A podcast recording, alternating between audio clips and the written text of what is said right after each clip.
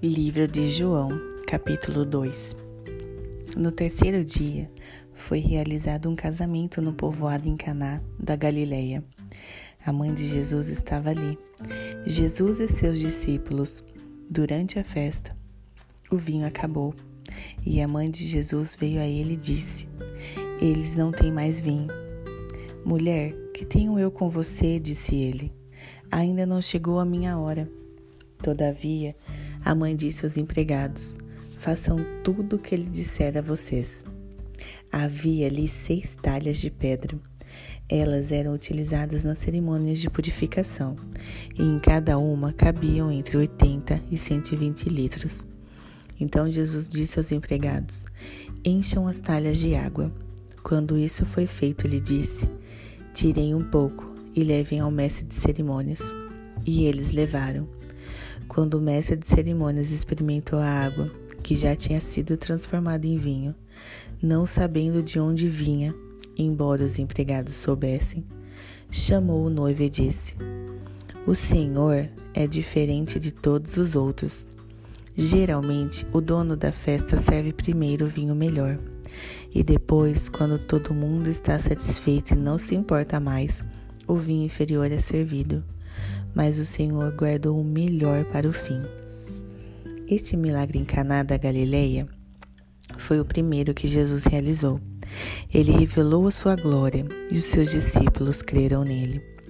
Depois desse casamento, ele foi com sua mãe, seus irmãos e seus discípulos passar alguns dias em Cafarnaum. Quando chegou a época da comemoração anual de Páscoa dos judeus, Jesus foi para Jerusalém.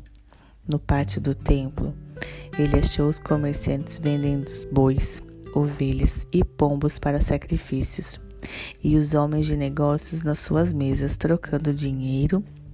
Jesus fez um chicote com umas cordas e expulsou todos do templo, bem como as ovelhas e os bois, espalhando no chão as moedas dos negociantes, virando as mesas deles. Depois ele chegou aos homens que vendiam pombos e disse: Tirem essas coisas daqui. Não transformem a casa do meu pai em um mercado. Então, seus discípulos se lembraram desta profecia das Escrituras. O grande zelo que tenho pela sua casa me consome. Que direito o Senhor tem de mandar todos saírem? perguntaram os judeus. Se recebeu essa autoridade de Deus, mostre-nos um milagre que prove isso. Pois bem, respondeu Jesus, destruam este santuário e em três dias eu o levantarei. Como? exclamaram eles. Levou quarenta e seis anos para construir esse templo e o Senhor vai levantá-lo em três dias?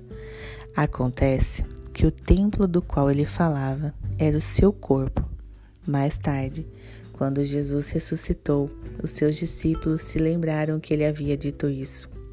Eles creram na Escritura e na palavra que Jesus dissera. Por causa dos milagres que Jesus fez em Jerusalém durante a comemoração da Páscoa, muitos creram em seu nome, mas Jesus não confiava neles, porque os conhecia muito bem. Ninguém precisava dar testemunho acerca do homem, pois ele bem conhecia a natureza humana.